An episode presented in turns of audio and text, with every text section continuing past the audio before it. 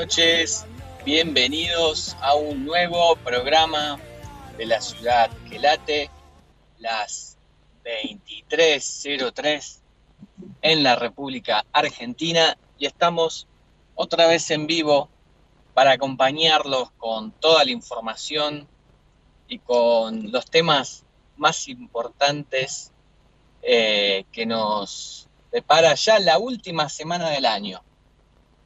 Eh, así que bueno, eh, mi nombre es Mariano Gay. En los controles de Ecomedios AM1220 está el señor Gerardo Subirana, como siempre firme. Y estamos, como te decíamos, para acompañarte en la última horita de esta noche de martes.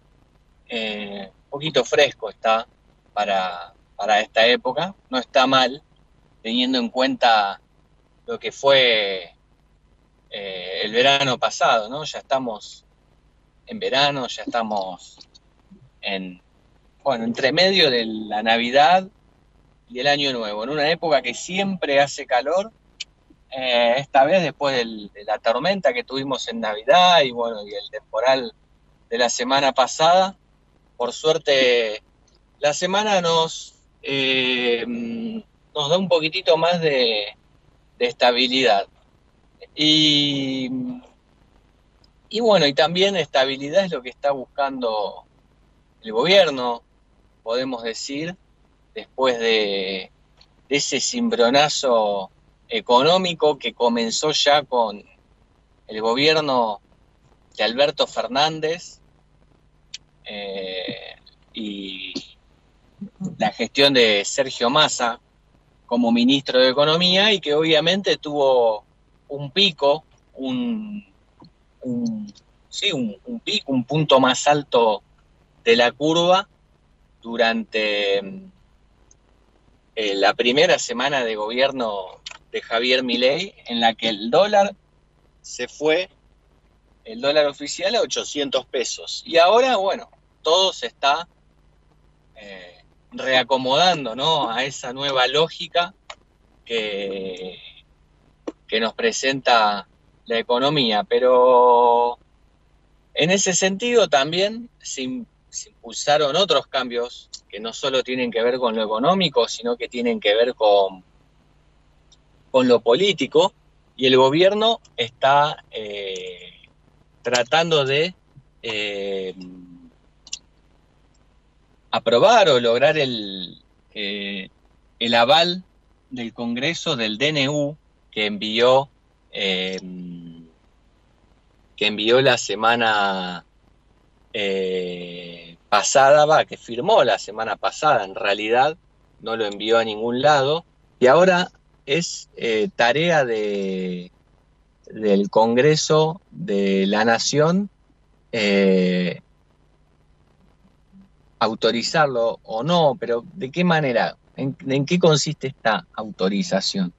Consiste en realidad en que si el Congreso, si las dos cámaras del Congreso no lo rechazan, el DNU eh, se va a, considerar em, eh, aprobado por el Poder Legislativo. Si una cámara lo rechaza y la otra no, el DNU queda vigente. Si ninguna de las dos se pronuncia, el DNU queda vigente. Y sobre eso recién, en una entrevista periodística, eh, el presidente Javier Milei eh, hablaba y decía que, eh, bueno, ellos decidieron ir por el camino del DNU por las sospechas de corrupción que hay en, en el Congreso de la Nación de parte de los legisladores una acusación bastante fuerte y, también él sostiene que eh, la aprobación del DNU, el tratamiento del DNU por parte de la Cámara de Diputados y de la Cámara de Senadores se dilata por la misma razón. Así que, bueno, esto va a tener muchísimas repercusiones. Eh, seguramente ya salgan a contestarle. Eh, lo cierto es que el DNU no, no está eh, tratándose. El sí, el, gobierno envió un paquete de, leyes eh, para tratarse en sesiones extraordinarias que las convocó a lo largo de todo enero. Pero en ese paquete de leyes no está incluido el DNU.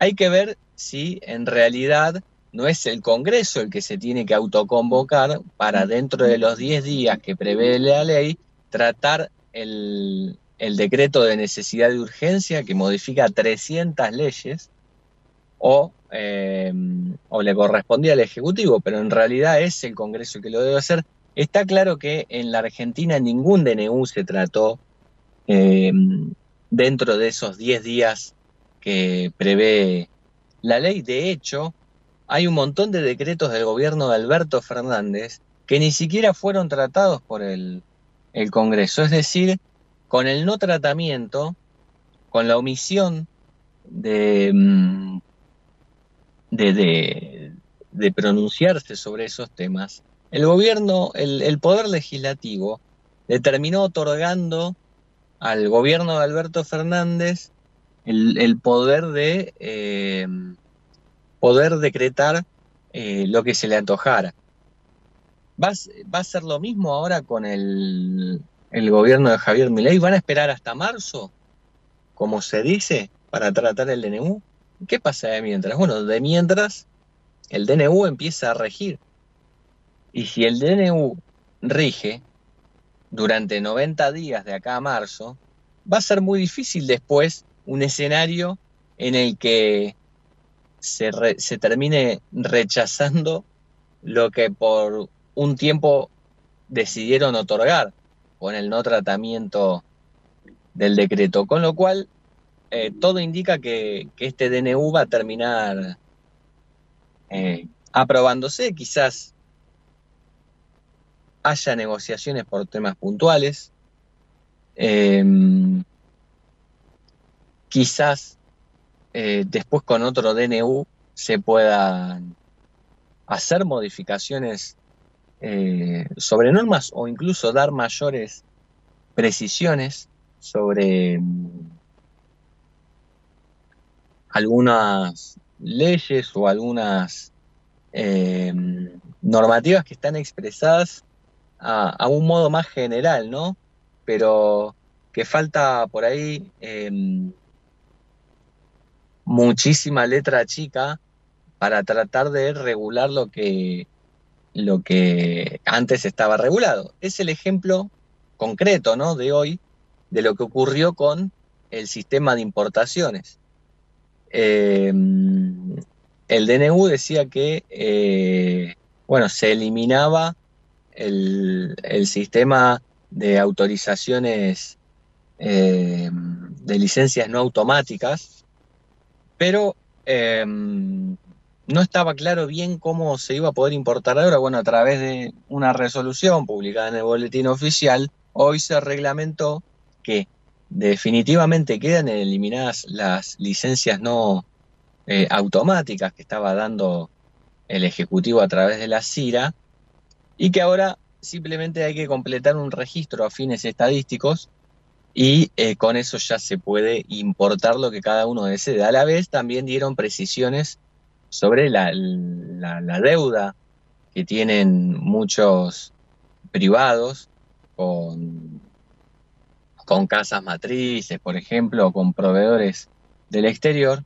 y que no pudieron eh, subsanar en los últimos meses justamente por también la prohibición de girar dinero hacia el exterior o bien comprar dólares del Banco Central, porque todo eso, como te decíamos, dependía de eh, las licencias que el gobierno iba otorgando arbitrariamente, porque ese era el poder de la licencia no automática. Decidir de manera arbitraria y a dedo quién puede importar y quién no, sin ningún tipo de criterio, sin em, un criterio de competencia o de proteccionismo industrial o sin un criterio de em, eh,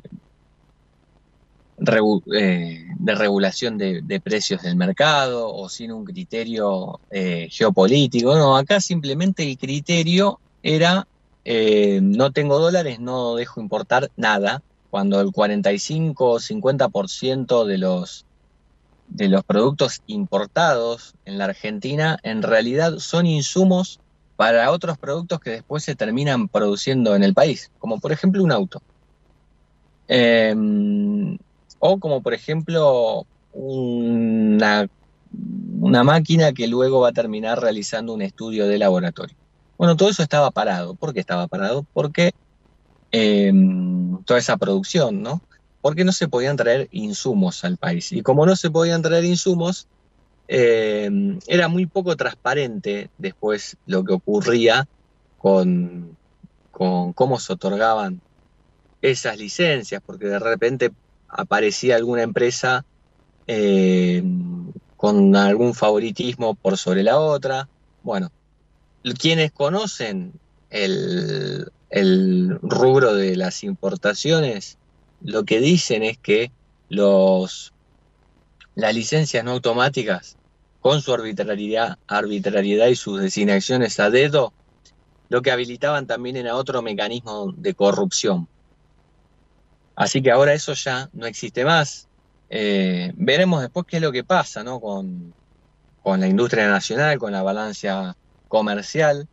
Esperemos que eh, los importadores de eh, productos o de insumos que después se van a terminar convirtiendo en, producción nacional tengan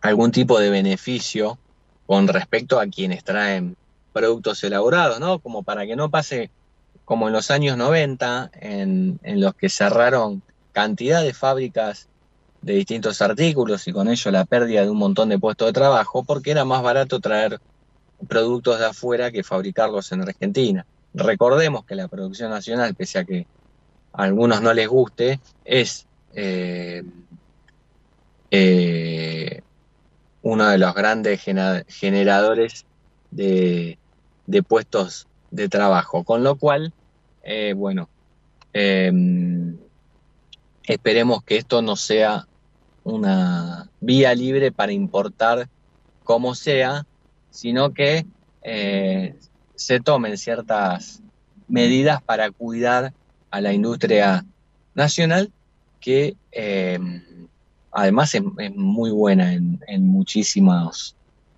eh, productos y también exporta.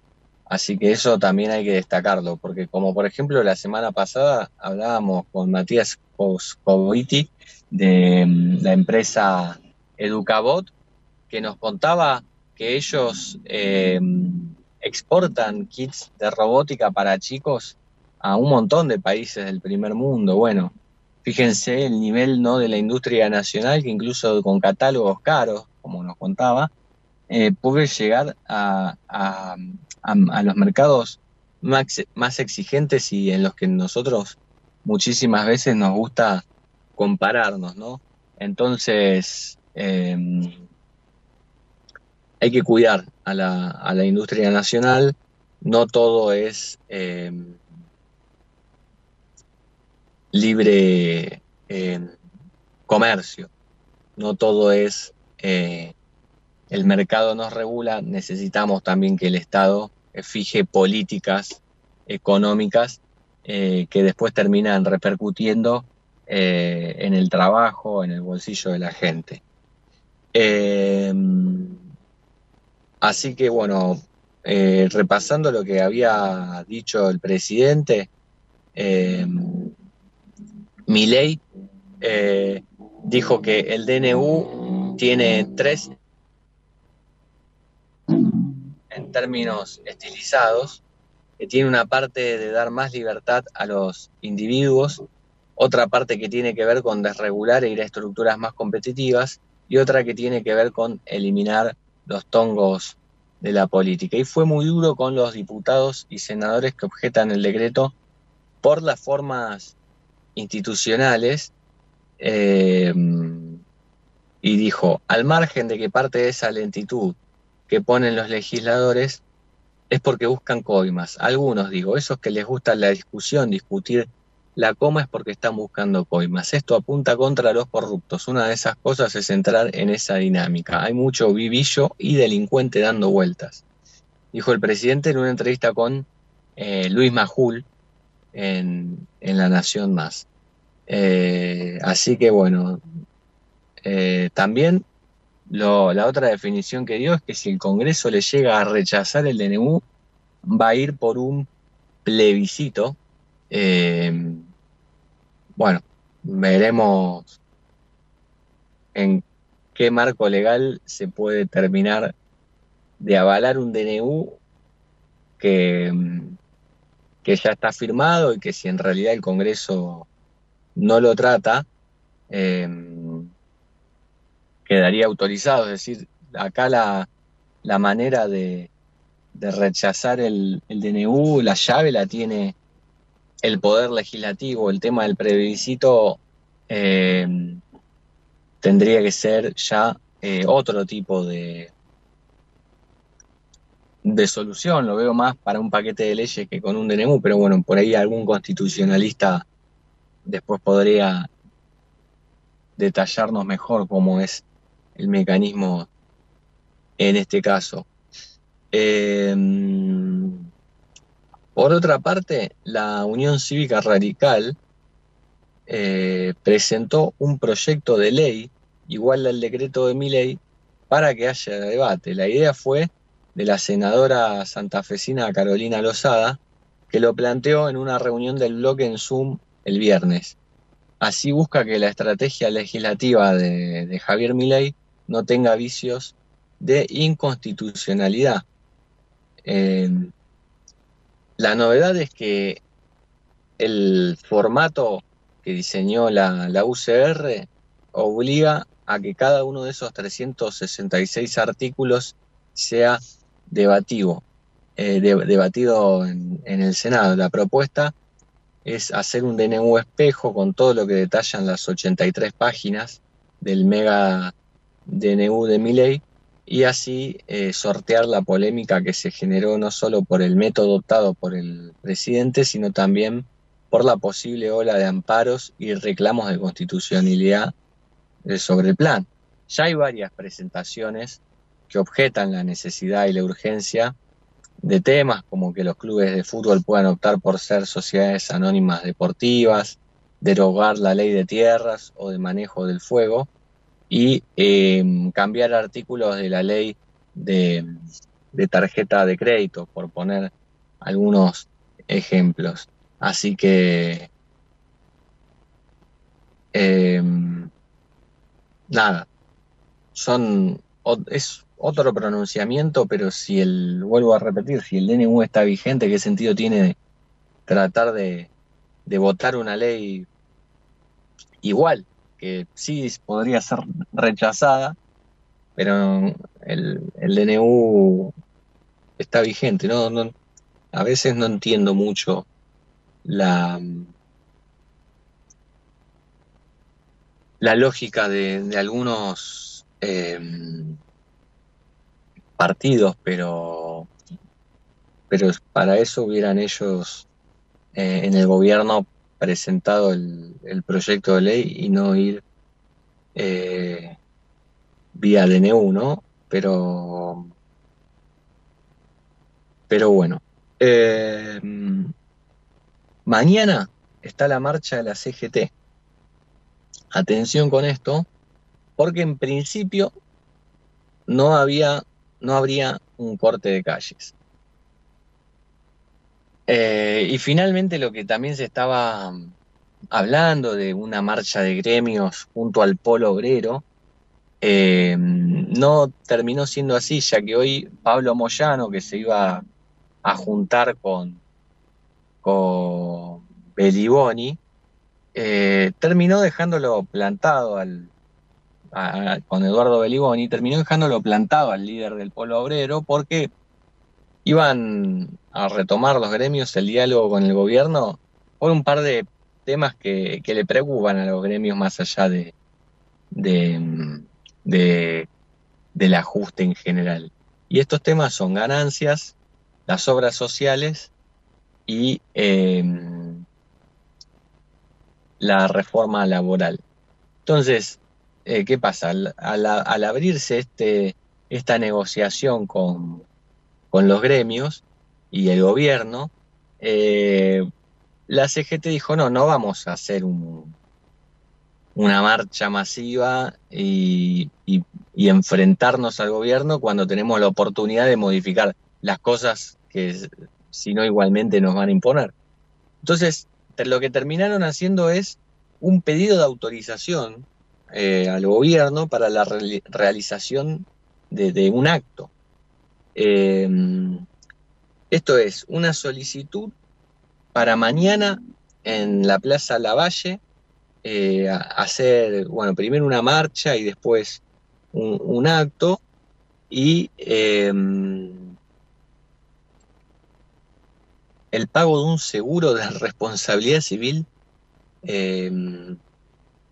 por 10 millones de pesos, eh, presentado por la, CGT, em, y em, el gobierno ya eh, autorizó a, a, la CGT, bueno, a movilizarse, también la ciudad de Buenos Aires, eh, este martes eh, el ministro de Seguridad Waldo Wolf dijo hay un cambio cultural en esta manifestación. Por primera vez la CGT pide autorización a las autoridades competentes. Es momento de fortalecer el orden, que quienes se quieran manifestar lo, hayan, lo hagan respetando las leyes vigentes y los derechos de los demás. Así que, bueno, tenemos a la CGT marchando, dicen que lo van a hacer por la vereda, que que bueno, si, si la marcha llega a ser muy, muy grande, alguna callecita quizás pisen, pero, pero bueno, prometen no cortar calles,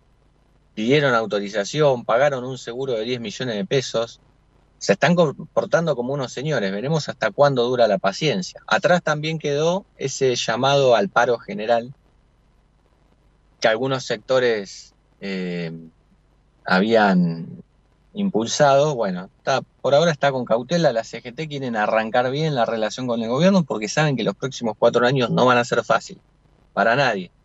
Y los gremios también tienen ¿no? la responsabilidad de cuidar los puestos de trabajo y no por ahí eh, hacerse el combativo y que después lo que terminen perdiendo son los trabajadores, los agremiados y los no.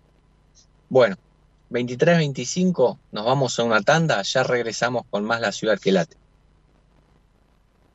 Capacitate de forma fácil y gratuita. Accede al Instituto Legislativo de Capacitación Permanente en legislatura.gov.ar. Legislatura porteña. Nos une la ciudad.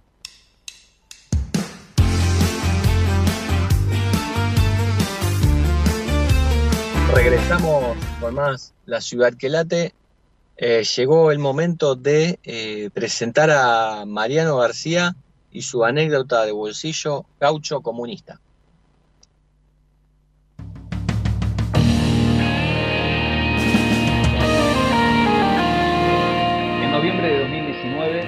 Evo Morales lo renunciaron de la presidencia de Bolivia.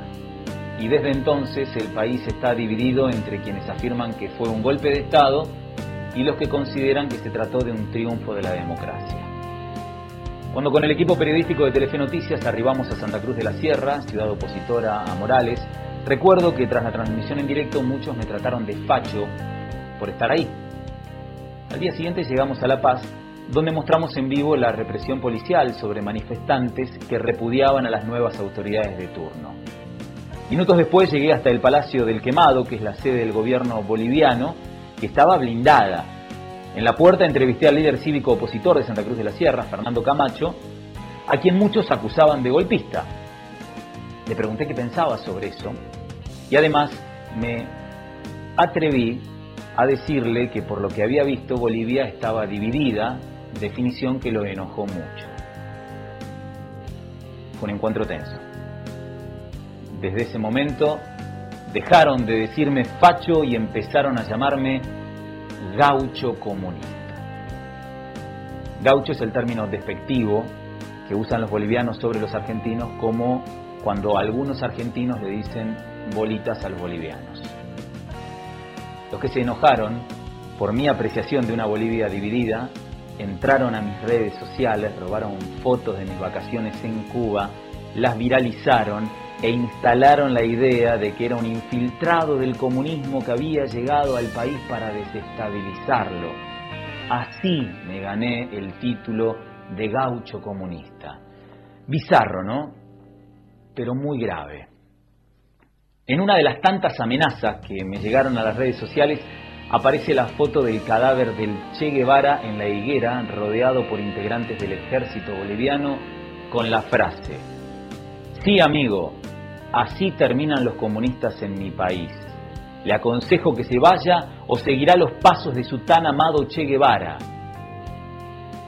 Organizaciones parapoliciales proponían cazarme a través de grupos de WhatsApp.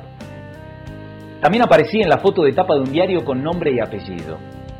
En las calles de La Paz era admirado u odiado según la ideología de cada uno. Y con mis compañeros solo hacíamos nuestro trabajo, observar y preguntar para entender y contar. Tanto nos gritaron gauchos comunistas que se me ocurrió una idea. Adaptar a la cobertura periodística la estrategia de guerra de guerrillas que le permitió a los cubanos llegar al poder. Por nuestra seguridad, debíamos intentar ser invisibles y estar en movimiento todo el tiempo. El lugar donde nos alojábamos se convirtió en nuestra sierra maestra. Elegíamos el tema de cobertura, llegábamos hasta el lugar sorpresivamente, rápido, hacíamos las entrevistas y registros de imágenes necesarias, subíamos al auto y desaparecíamos. También nos pusimos reglas de comportamiento en la calle.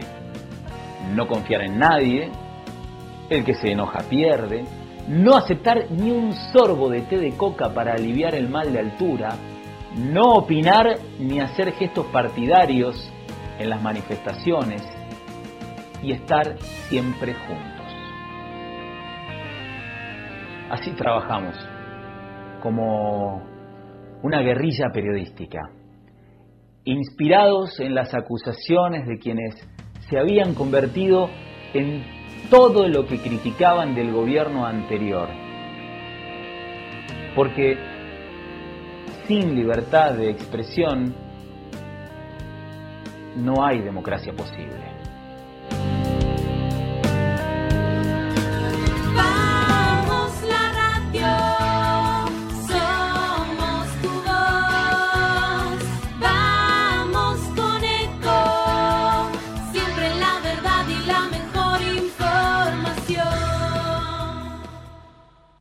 Informate en ecomedios.com.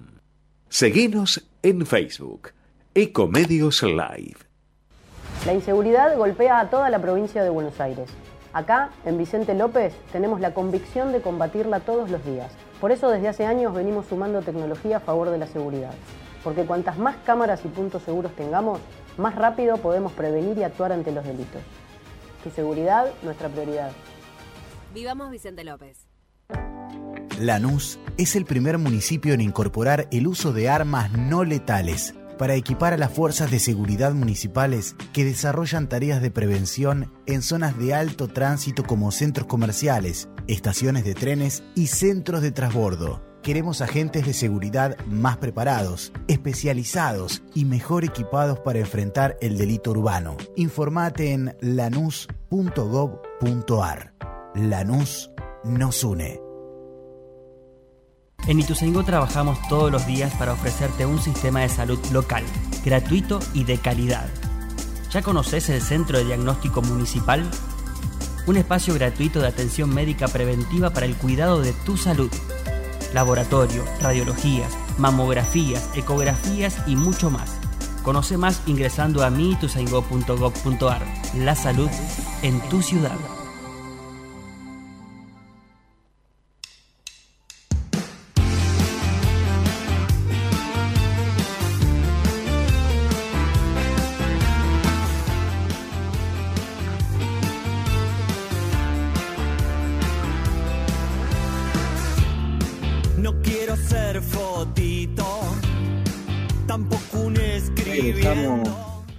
La ciudad que late, las 23.32, tercer bloque ya en, en el programa de hoy, el último del año, eh, y el último hasta febrero también, que, que bueno, así finalizamos la eh, cuarta temporada de este ciclo y nos, nos, nos volvemos a ver, eh, eh, si Dios quiere, eh, en 2024, en febrero. Y llegó el momento de darle la bienvenida a nuestro especialista en temas policiales, el señor Gabriel y Nicola. Buenas noches, Chicho, ¿cómo te va? ¿Qué tal, Mariano? Muy buenas noches, ¿cómo andas? Bien, bien. Eh, ¿Qué contás? ¿Cómo pasaste Navidad? Muy bien, tranquilo, en familia. ¿Vos cómo la pasaste?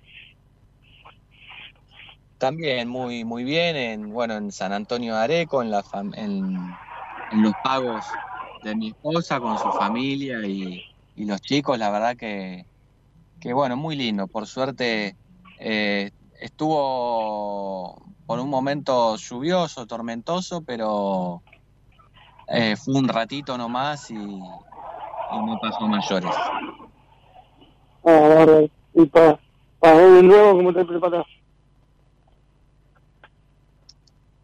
Y para Año Nuevo, eh, bueno, me depara en otro, en otro punto distinto, también con familia y, y bueno, tranquilo, como siempre, disfrutando de los afectos y, y de paso cerrando, eh, El 2023. Cerrando el 2023, pasando la página. Siempre es lindo arrancar un, nuevo año con nuevos proyectos, nuevos eh, deseos, ¿no? No sé cómo lo ves vos, Chicho, cómo vas a pasar. Sí, también en familia, tranquilo. eh, y esperando, por un lado, tratando de cargar pilas porque fue un año que pareció eterno. Lindo, pero en lo laboral, en lo familiar hermoso y en lo laboral largo y cansador.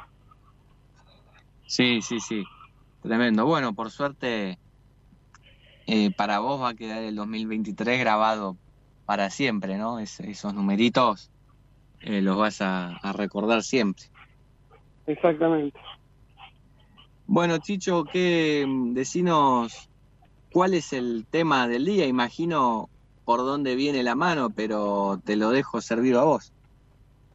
Eh, y te quería hablar de, del parricidio que conmocionó en las primeras horas de la Navidad, el parricidio ocurrido en, en Valentina Alcina, en Lanús, donde un cocinero, eh, Alexis Pachu, eh, todo indica que mató al padre y después eh, eh, lo des- descuartizó el cuerpo eh, y parte parte del cadáver lo puso en una valija y después lo dejó abandonado en una plaza y el resto del cadáver fue encontrado en la casa eh, de la víctima eh, donde se supone que fue la escena del crimen. Eh, la víctima tenía 83 años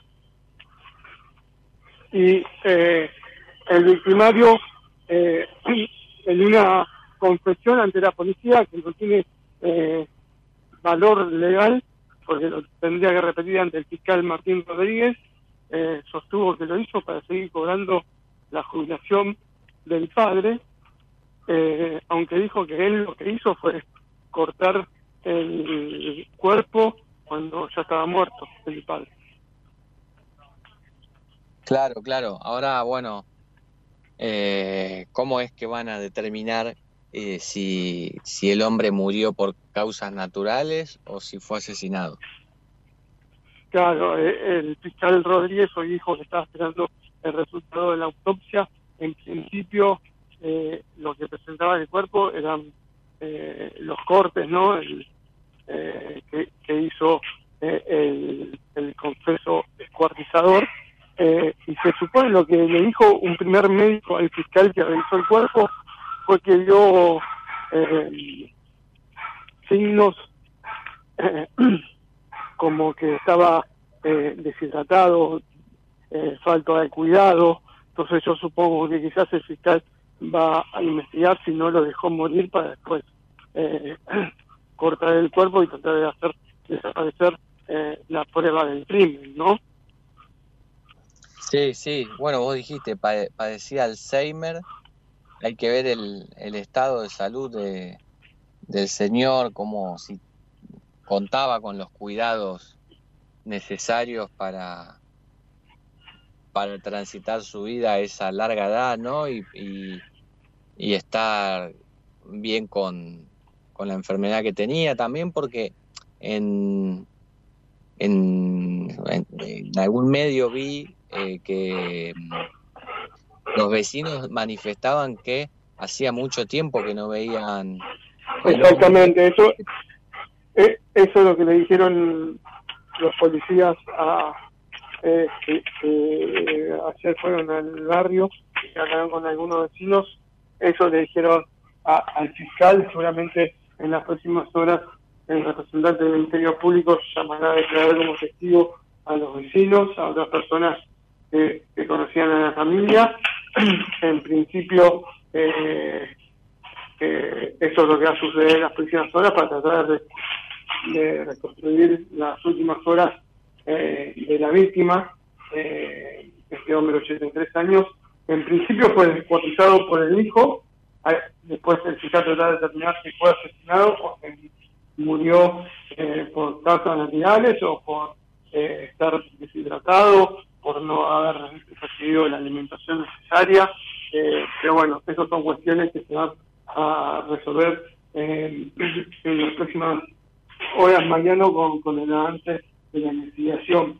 Lo cierto es que eh, me olvidaba de contarte o de contarle a la audiencia que eh, el parricida, el sindicato parricida, eh, quedó filmado cuando iba con una valija eh, por las calles, la dejó abandonada eh, en una plaza de Valentina Lucina y después volvió a su domicilio en la calle Farrer 400, eh, donde los investigadores hallaron evidencia del de, crimen. El fiscal Rodríguez habló con la agencia de noticias eh, y, y Textual dijo, tenía la apariencia de estar deshidratado, desnutrido y con signo de haber estado postrado en una cama. Eh, y eh, lo que suponen es que eh, la, el descuartizamiento del cuerpo pudo haber sido la misma eh, Nochebuena o las primeras horas de, la Navidad. Qué, qué terrible, qué, qué tétrico todo, ¿no? Primero que los vecinos se encuentran con una valija con un cuerpo descuartizado en una plaza, después los detalles ¿no? del, estado de salud del hombre que había sido descuartizado, pero ya el fiscal y los investigadores pudieron determinar que, estaba desnutrido, que había estado postrado. Uno imagina que, que, bueno, esta persona no tenía ningún tipo de atención ni cuidado y, todo encima en el marco de la Navidad. La verdad que es de terror, ¿no? Lo que pasó ahí en Valentina del Y, quizás lo más difícil de dilucidar para el investigador es algo que lo confiese eh, el propio sospechoso de si todo no fue un plan eh, que tenía pensado desde antes, es decir, no, darle eh, agua, no darle de comer, tenerlo acostado siempre en la cama, eh, si no fue algo que planeó para que se muriera y después eh, cortar el cuerpo en pedazos, ¿no? Eh, él mismo a la policía le dijo que eh, se deshizo de la ropa ensangrentada de su padre en un cesto basura, que se cambió la remera y la bermuda cuando quedó filmado llorando el cadáver y la dejó en el lavadero. Y por último dijo, dejé en el freezer de la heladera la cabeza y el pie con la tibia que no es su padre en una bolsa en el lavadero las manos que le faltaban a cada vez hallado en la banquilla. Obviamente mañana... La verdad, que, la, verdad que increíble que, que de encima le dé esos detalles, ¿no? Con, con, sangre fría es, y, a ver, esta persona eh, a priori está en sus cabales, digo, no padece ningún tipo de trastorno? Lo que dijo el fiscal Mariano fue que eh, eh, un futuro, obviamente, eh, ordenará una pericia psicológica psiquiátrica que es obligatoria para determinar si comprendió y dirigió sus acciones, si comprendió lo que hacía. Estas alternativas, veremos si en un futuro próximo este peritaje obligatorio determina que no estaba, que es una persona imputable eh, y que por su estado de salud no comprendió la de, los actos que cometía. Claro, porque, bueno, primero hacer una cosa así, la verdad que es terrible. Después, encima, lo, si bien vos decías que hay que ver si fue planificado el tema de dejarlo morir, claramente el descarte del cuerpo no, no tenía ningún tipo de planificación, fue muy torpe rudimentario, sacar, sacarlo arrastrando por el proceso de la casa para que después termine apareciendo en una plaza y, quedar todo eh, grabado por cámaras de seguridad, como que los investigadores encima la tuvieron muy fácil llegar a... Exactamente, o sea que fue rápido, muy rápido eh, llegar al sospechoso, reconstruir eh, el trayecto que hizo para ir a la, a la plaza, después volver a su casa, y bueno, la evidencia encontrada en la escena del crimen, ¿no? Eh, y, las mismas palabras del sospechoso diciendo dónde estaba la parte del, cuerpo que no había puesto eh, en la batija, ¿no? Totalmente, totalmente. La verdad que que bueno, eh, un espanto que también hace acordar, eh, salvando la distancia, ¿no? Porque acá estamos hablando, como decíamos, de un crimen que tiene muchísimo de improvisación y de, y de desprolijidad, eh, pero la aparición en una valija nos hace acordar al crimen de, de Pérez Algaba, que apareció... De, de, Fernando Pérez Algaba, que también apareció parte eh, en una valija roja, ¿te acordás? En una ruta de ingeniero Dulce, en una Zamora, que ahí se tardó un poco más, si bien eh, eh, al principio los de los supuestos homicidas declararon como testigos, después la investigación se orientó a ellos por diferentes pruebas. Obviamente acá, en este caso, no estaba firmado cómo se descartaron de la valija, pero bueno, también se pudo reconstruir y fue, como decís vos, eh, un crimen eh, muy parecido por la forma de, de, tratar de deshacerse del cuerpo eh, en, pedazos, parte de una valija. La diferencia acá es que a Pérez Gaba lo mataron con un tiro de una pistola de 9 milímetros y acá, en principio, salvo que, que aparezca en otro, alguna otra prueba o con certeza en la autopsia, eh, eh, no habría sido una muerte, entre comillas, violenta, sino que fue una eh, muerte eh, llevada a cabo con el tiempo, ¿no? El, descuido, el abandono de persona que sufrió la víctima. Eh, dije no violenta, pero también violenta, ¿no? No darle de comer, no darle de tomar agua, dejarlo abandonado a su suerte para que se muera. Sí, sí, sí, la verdad que, que bueno, eh, terrible y sí, ahí los investigadores tienen varias cosas para terminar de, probar y de, ver cómo fue la dinámica de los hechos. En principio, ¿cuándo declara? Eh, Mira, hoy, a, mí hoy a la mañana, eh, fuentes judiciales del Departamento, justamente del Ministerio Público de Lanús, me, me habían asegurado que estaban que lo iba a indagar hoy el fiscal Rodríguez eh, por el delito de homicidio eh, agravado por el vínculo. Eh, con el transcurso de las horas se fue eh, postergando esa declaración indagatoria. Hasta un rato antes de empezar el programa no había sido indagado. Quizás se retrasó porque al fiscal no le llegó el resultado de la autopsia. Y quizás pasa para mañana. el debería ser a lo sumo mañana la declaración indagatoria, algo que haya sido en el transcurso de la noche y todavía eh, no, no lo pudimos reconstruir por, por el horario, pero en principio iba a ser hoy, pero como te eh, dije, pasaron unas horas y no eh, y no sucedió no sucedió lo que lo que estábamos esperando y que habían informado fuentes judiciales. Claro, porque digo, si habló tanto con la policía y dijo, se, se explayó sobre incluso las razones de por qué hizo lo que hizo, quizás al fiscal todavía le, aporte más detalles, ¿no?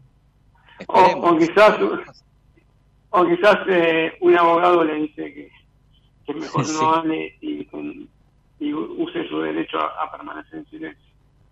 Sí, sí, totalmente. Bueno, Chicho, impecable el, el informe. Eh, bueno, cerramos el año con un crimen terrible, ¿no? Falta un poquitito, pero bueno, al menos acá en la ciudad que late. Eh, en la ciudad que late por lo menos terminamos con este eh, terrible homicidio en Valentina Alcina y bueno, veremos qué nos espera el 2024. Esperemos que, sea un poquito menos sangriento porque este año la verdad que no, no paramos de contar casos terribles. Eh, Chicho, gracias como siempre, gracias por acompañarnos durante todo el año, muy, muy valiosas tus columnas, la verdad que se aprecian un montón. Y bueno, eh, que pases eh, muy lindo las fiestas de fin de año y que se cumplan todos tus deseos el año que viene. Bueno, Mariano, gracias por el espacio, gracias por el aguante y que tengas un excelente año vos, tu familia y también un saludo grande a Gerardo. Muchísimas gracias, Chicho. Eh, bueno, como siempre acá eh, vamos a estar eh, recibiéndote muy, muy contentos. Te mando un fuerte abrazo, Chicho. Buena semana y buen año. Capacitate de forma Gabriel Di Nicola, especialista en temas policiales. Eh, Ahí Gerardo tiraba la tanda muy bien. Nos vamos a la última del día de hoy y ya volvemos con más La Ciudad que Late. Capacitate de forma fácil y gratuita. Accede al Instituto Legislativo de Capacitación Permanente en legislatura.gov.ar. Legislatura porteña. Nos une la ciudad. Lanús es el primer municipio en incorporar el uso de armas no letales para equipar a las fuerzas de seguridad municipales que desarrollan tareas de prevención en zonas de alto tránsito como centros comerciales, estaciones de trenes y centros de transbordo. Queremos agentes de seguridad más preparados, especializados y mejor equipados para enfrentar el delito urbano. Informate en lanus.gov.ar. Lanús nos une. La inseguridad golpea a toda la provincia de Buenos Aires. Acá, en Vicente López, tenemos la convicción de combatirla todos los días. Por eso desde hace años venimos sumando tecnología a favor de la seguridad. Porque cuantas más cámaras y puntos seguros tengamos, más rápido podemos prevenir y actuar ante los delitos. Tu seguridad, nuestra prioridad. Vivamos Vicente López.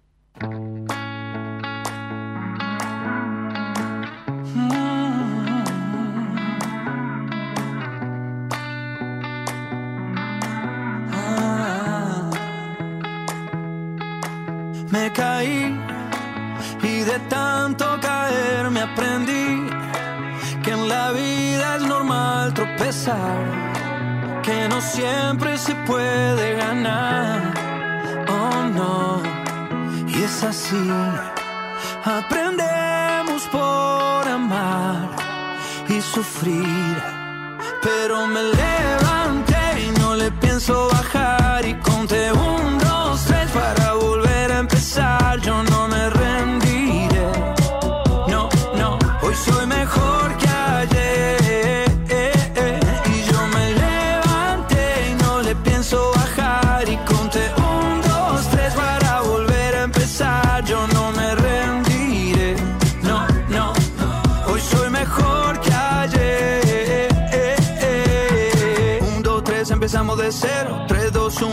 primero.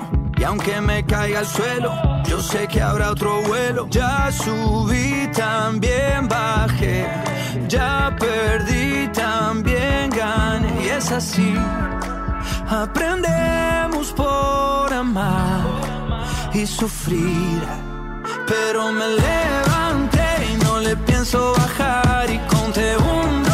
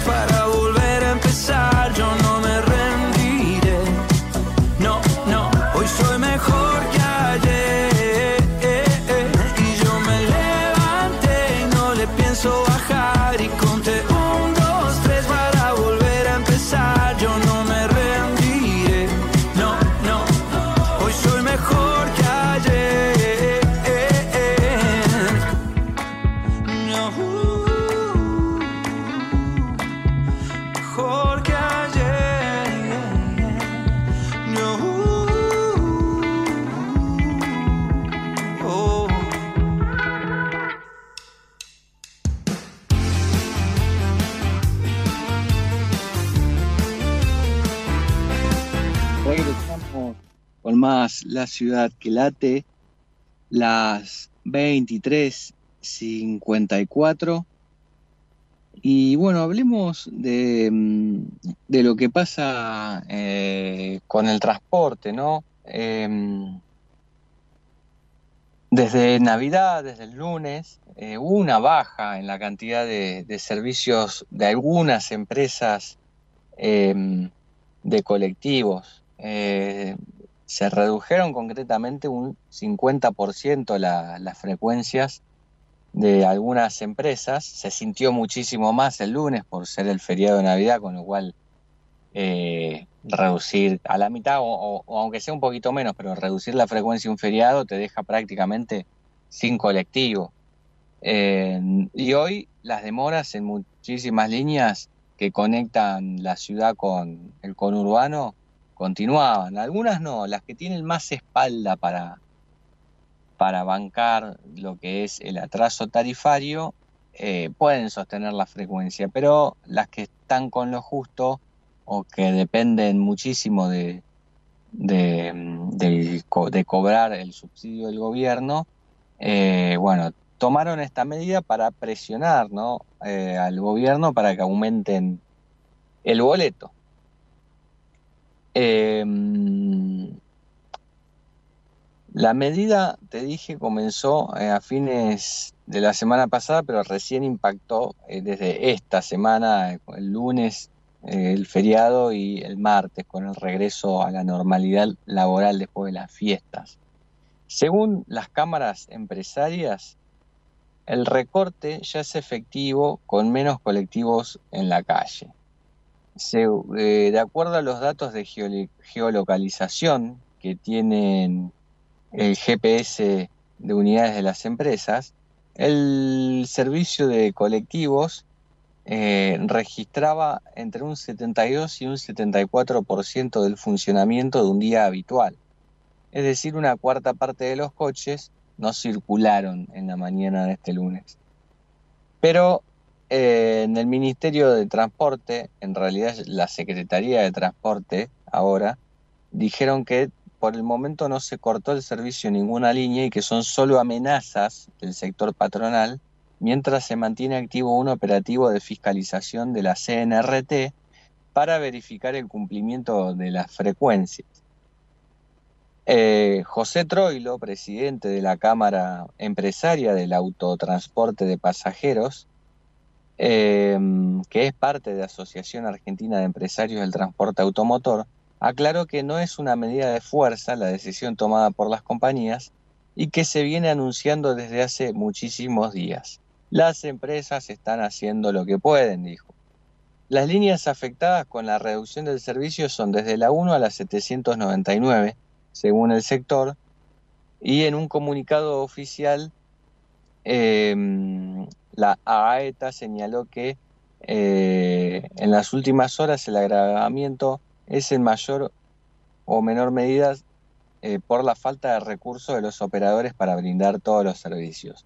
Eso explica la situación que advertimos que ocurriría en diversas ocasiones desde hace bastante tiempo atrás.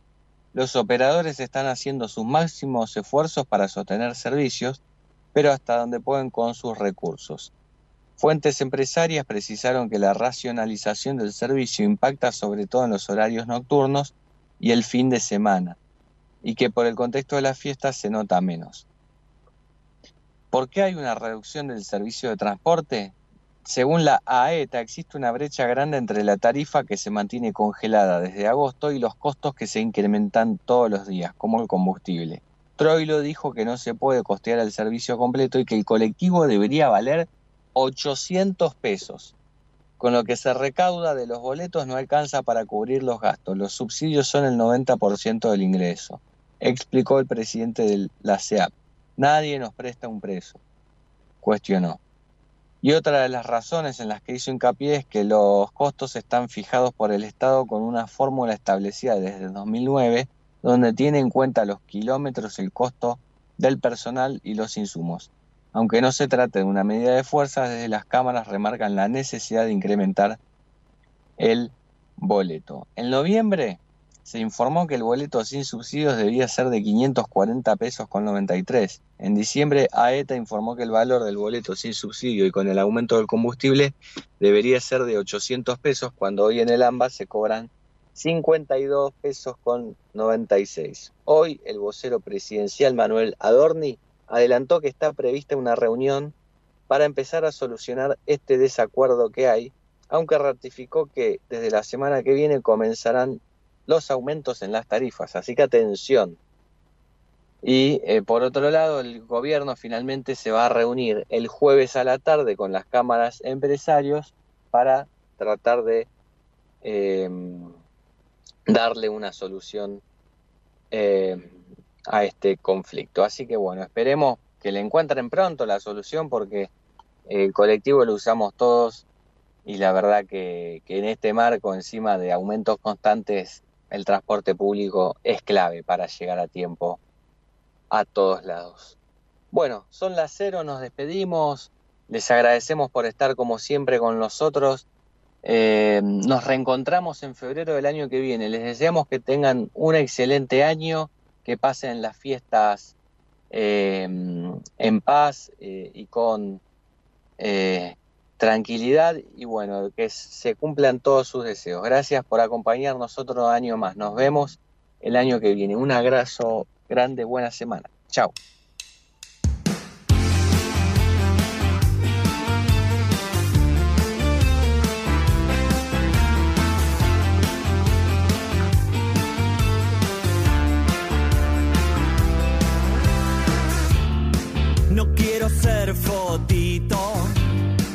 Tampoco un